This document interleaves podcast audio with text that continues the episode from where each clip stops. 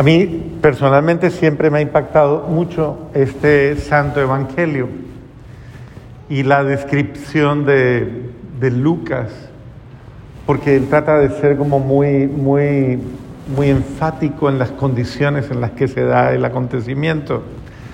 Y, y nos sorprende de verdad que, que, es muy, muy grato tener ese testimonio como un referente, porque tiene muchos elementos que nos ayuda, nos ayuda a, a mirar el sentido verdadero de la fe y, y muchos otros elementos muy bonitos.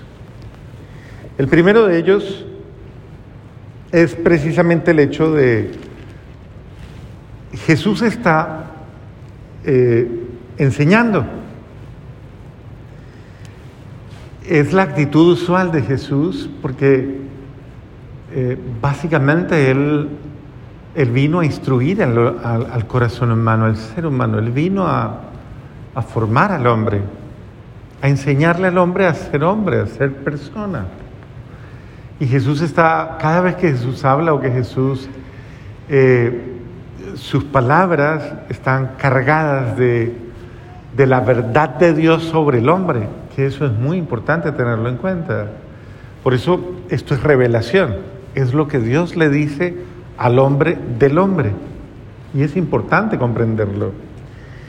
Y cuando comienza a hablarles, a enseñarles, algunos había ahí, fariseos y doctores de la ley, venidos de todas las aldeas de Galilea, de Judea y de Jerusalén. O sea, esto estaba eh, supremamente cargado de, podríamos decir, de, de, de, doctos, de personas instruidas, de, gente muy capacitada para, para esto. No sabemos, porque pues de una manera directa no nos dice el evangelista de qué estaba hablando Jesús y tal vez porque los tenía tan absortos, tal vez porque los tenía tan cautivados, sino que le interesa al, al evangelista mostrar, tanto que hace el énfasis y dice, y el poder del Señor estaba con él para que hiciera curaciones.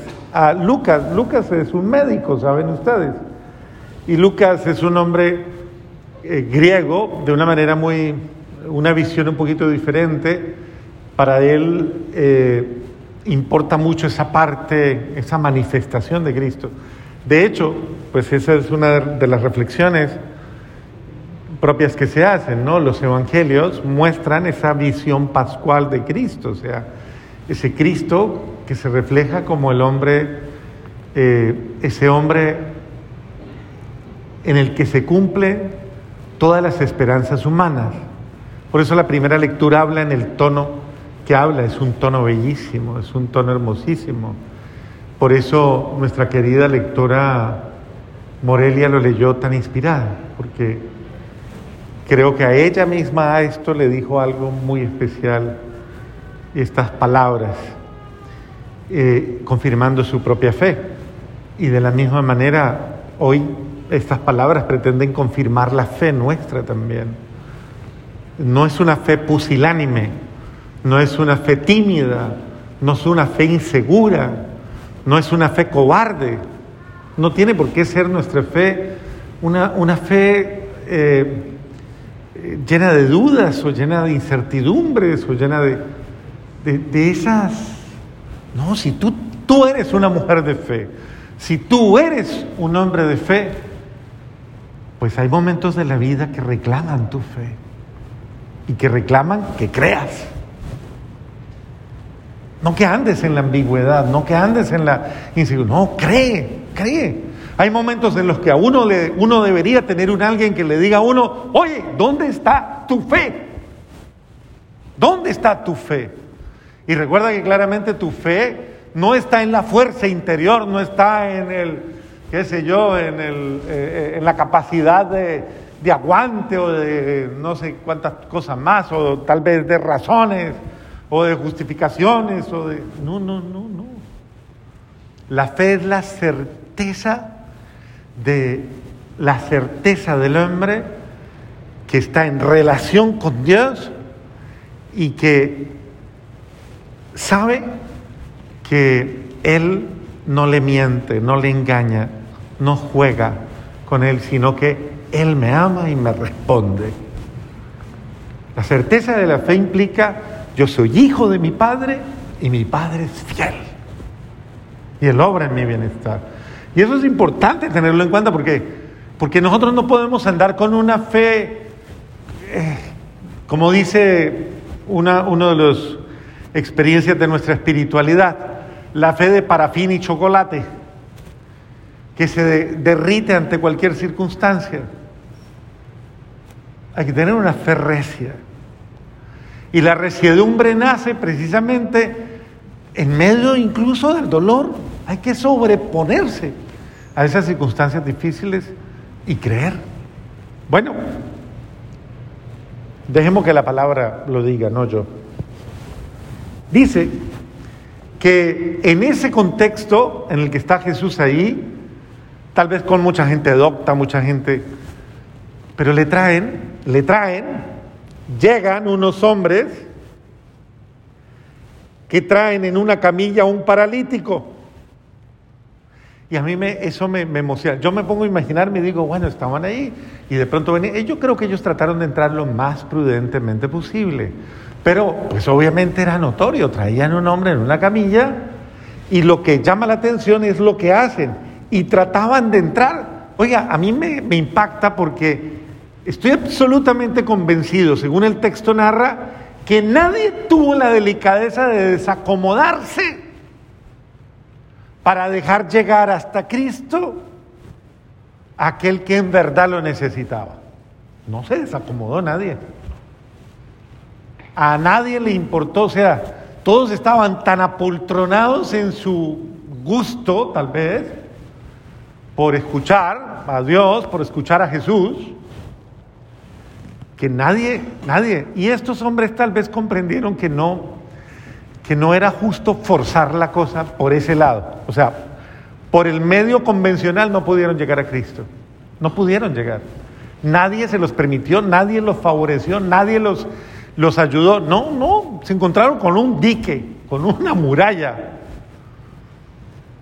Y me impresiona porque ¿qué haces tú? Mire, primero a mí me impresiona, ¿no? Porque yo no sé si fue que el, el paralítico les dijo algo o, no, o sencillamente no les dijo nada. O sencillamente era la fuerza de la amistad. Ese grupo de amigos que le dijeron que se cansaron de verlo postrado y le dijeron, no, no, no, camine, vamos a solucionar esto ya. Camine, vamos a buscar una, una solución. No es posible que usted permanezca. Que está en, contra, en confrontación con ese otro acontecimiento que a mí me impacta tanto porque pues estuvimos ahí, hemos estado ahí, ahí hemos estado en la piscina de Bethesda, al pie de la casa donde se crió la Virgen María, en la puerta, en este pórtico de, la entrada a Jerusalén. Y, y allí te narran siempre los guías la historia. Aquí fue del hombre paralítico, duró 38 años postrado y no hubo nadie que lo metiera al agua. 38 años postrado. Y tuvo que venir Cristo a sanarlo directamente. Dios mismo vino a sanar. Bueno, 38 años valió la pena la espera. Pero lo interesante de esto es ver la otra confrontación, ¿no? Que puede que haya situaciones en las que nadie, pero aquí había un grupo de amigos, un grupo de hermanos, un grupo de, qué sé yo, de, de creyentes, que viendo la situación del hombre y viendo la solución enfrente, pues la buscan. Y dicen que estos hombres, a mí me parece sorprendente, llegan con la camilla y como no, no podían colocarlo delante de él, y como no encontraban dónde meterlo a causa de la muchedumbre, se subieron al techo. Eso es genial. Genial. Uno, atrevidos, atrevidos, porque eso es atrevido. Imagine que usted en su casa tenga una reunión y que tenga usted ahí a un gran visitante, eso sí, que le abran un boquete en el techo para... Eso no es cómodo, eso es eh, ser inoportunos, ser atrevidos. ¿Qué tipos eran atrevidos? Qué bueno no tener amigos así, ¿no? Atrevidos. Y entonces, corren las tejas y lo descuelgan, poniendo a este hombre enfrente de Jesús. No, eso es un acontecimiento maravilloso. Jesús, al ver esto, y dice el evangelista, cuando vio la fe de aquellos hombres, wow, cuando vio la fe de aquellos hombres, ni siquiera era la fe del paralítico. Es que ni siquiera, yo creo que a lo mejor hasta el paralítico llegó diciendo allá, no, déjenme, ¿para qué me llevan, hombre? No, déjenme. Era la fe de los otros la que lo llevaba. Eh, Jesús viendo la fe de estos hombres, le dice al hombre, según las palabras de Lucas, amigo, se te perdonan tus pecados. o sea, ni siquiera parte de lo circunstancial, sino de lo esencial. Y lo esencial es te doy una vida nueva. O sea, que Dios mismo está restaurando la existencia de este hombre. Porque hay que pensar una cosa. Sí, pensemos en el paralítico un momentito y en la condición de parálisis. Es posible que este hombre estaba en una condición de parálisis fruto de un pecado y de pecados muy graves.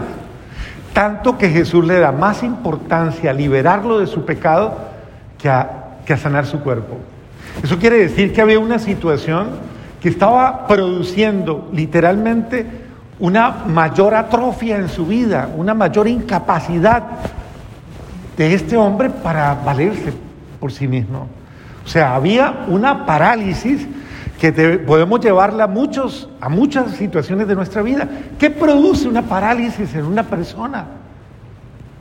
Tal vez una situación de opresión, una situación opresiva una situación interior, una situación de subyugación, una situación de tal vez de manipulación, tal vez de, explotación, una situación incluso de, de maltrato, de maltrato psicológico, de maltrato físico, de maltrato emocional, tal vez una situación de mentira, una situación de cualquier cosa que minimice la calidad de vida, que minimice mi dignidad humana, que me someta y me subyugue ¿Cuánta gente paralítica en la vida, paralizada, que no toma acción sobre sí misma, que está metida en su drama personal y que lastimosamente ella por ella no puede nada, porque está tan enferma y está tan grave que ella está imposibilitada de buscar su sanación. Pero menos mal que tenía buenos amigos. Entonces, esos amigos son esas personas que ven las circunstancias irregulares de esta persona y que se cuestionan y dicen, no es justo que esta persona viva así, no es justo que esto se mantenga. Porque Cristo ha venido a liberar al ser humano de todas las situaciones que le hacen menos humano, de todas, de todas. O sea, Cristo ha venido a liberarnos integralmente, por eso la respuesta es, se te perdonan todos tus pecados, es decir, se rompen todas tus ataduras. Es la liberación total. Y claro, pienso yo que esto es importante tenerlo en cuenta porque tal vez una de las misiones nuestras es ayudar a que el hombre se libere, se sane. ¿Y cuánto hay que hacer para que pues si hay que ser intrépidos, hay que ser intrépidos. Yo siempre he pensado que no hay nada más creativo que el amor. Y eso me parece muy bello porque una persona que ama tiene iniciativa, tiene creatividad, salta los obstáculos, hace lo necesario. ¿Usted qué no hizo enamorado, hermano? Igual, piénselo. ¿Cierto? Todos los enamorados en su momento hicieron algo por, ya me los imagino haciendo y buscando recursos para. Pero verdaderamente el amor, nada más creativo que el amor, el amor es creativo, el amor no se frena. Y, cuando y no solamente es creativo, sino que al mismo tiempo provoca oportunidades, provoca posibilidades.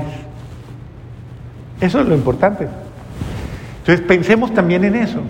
¿Cuántas veces nos hemos quedado en situaciones en las que hemos visto el obstáculo y hemos sido incapaces de tener más coraje, más fuerza, más ánimo, más entusiasmo para sacar y liberar esa situación?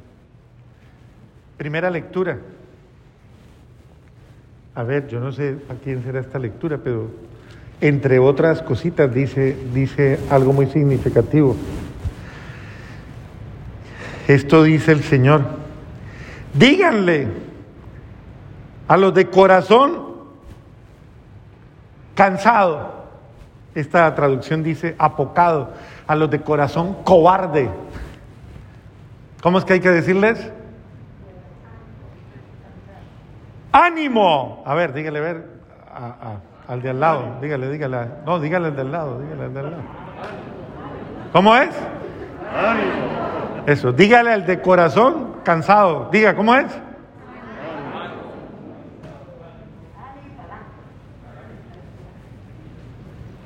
Afianza tus rodillas vacilantes.